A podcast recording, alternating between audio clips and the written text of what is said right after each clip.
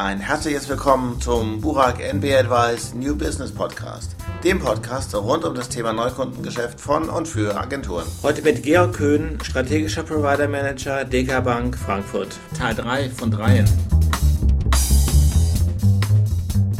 Haben nicht Einkäufer grundsätzlich ein Problem mit Pauschalen? Ich wüsste nicht, was gegen eine Pauschale sprechen sollte. Also ein Einkäufer hat immer ein Problem damit, wenn er meint, er kauft zu teuer ein weil er es nicht nachvollziehen kann oder weil er eines Besseren belehrt wird im Nachhinein. Aber wenn man sagt, wir bieten eine Pauschale an und wir wissen genau, die Pauschale ist im Prinzip durch einen Benchmark auch wirtschaftlich fundiert, dann spricht nichts gegen eine Pauschalhonorierung. Ich glaube, man muss sich auch davon loslösen, immer zu sagen, der Einkauf ist immer der, derjenige, der versucht, permanent kostenminimierend zu arbeiten. Einkauf versucht im Prinzip kostenoptimiert zu arbeiten, nämlich, dass wir für unser Geld die beste Leistung bekommen. Aber das sehe ich nicht im Gegensatz zu einer Pauschale. Was ich ja immer bei Agenturen, wenn ich da mal Angebote sehe, von denen immer schwierig finde, ist, dass man da sagt, da gibt es fallen dann, ich sage jetzt mal, zehn Stunden an und davon sind fünf Stunden Geschäftsführer von der inhabergeführten ja. Agentur vielleicht und fünf Stunden Junior. Und mhm. dabei weiß man ja eigentlich, dass der Geschäftsführer dann vielleicht mal mit in dem Meeting dabei sitzt, aber genau. ich sage jetzt mal bösartig überspitzt, äh, mhm. nicht wirklich was äh, dazu leistet, aber eigentlich macht die gesamte Arbeit der Junior. Wie geht man denn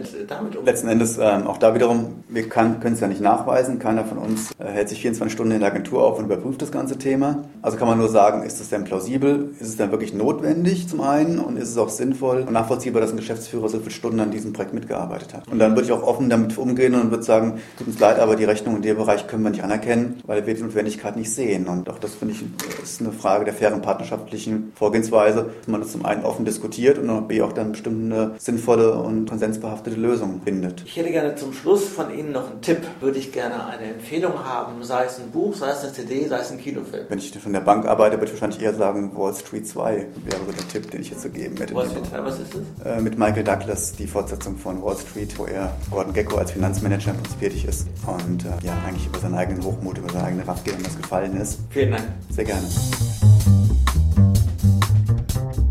Viel Spaß beim nächsten Podcast.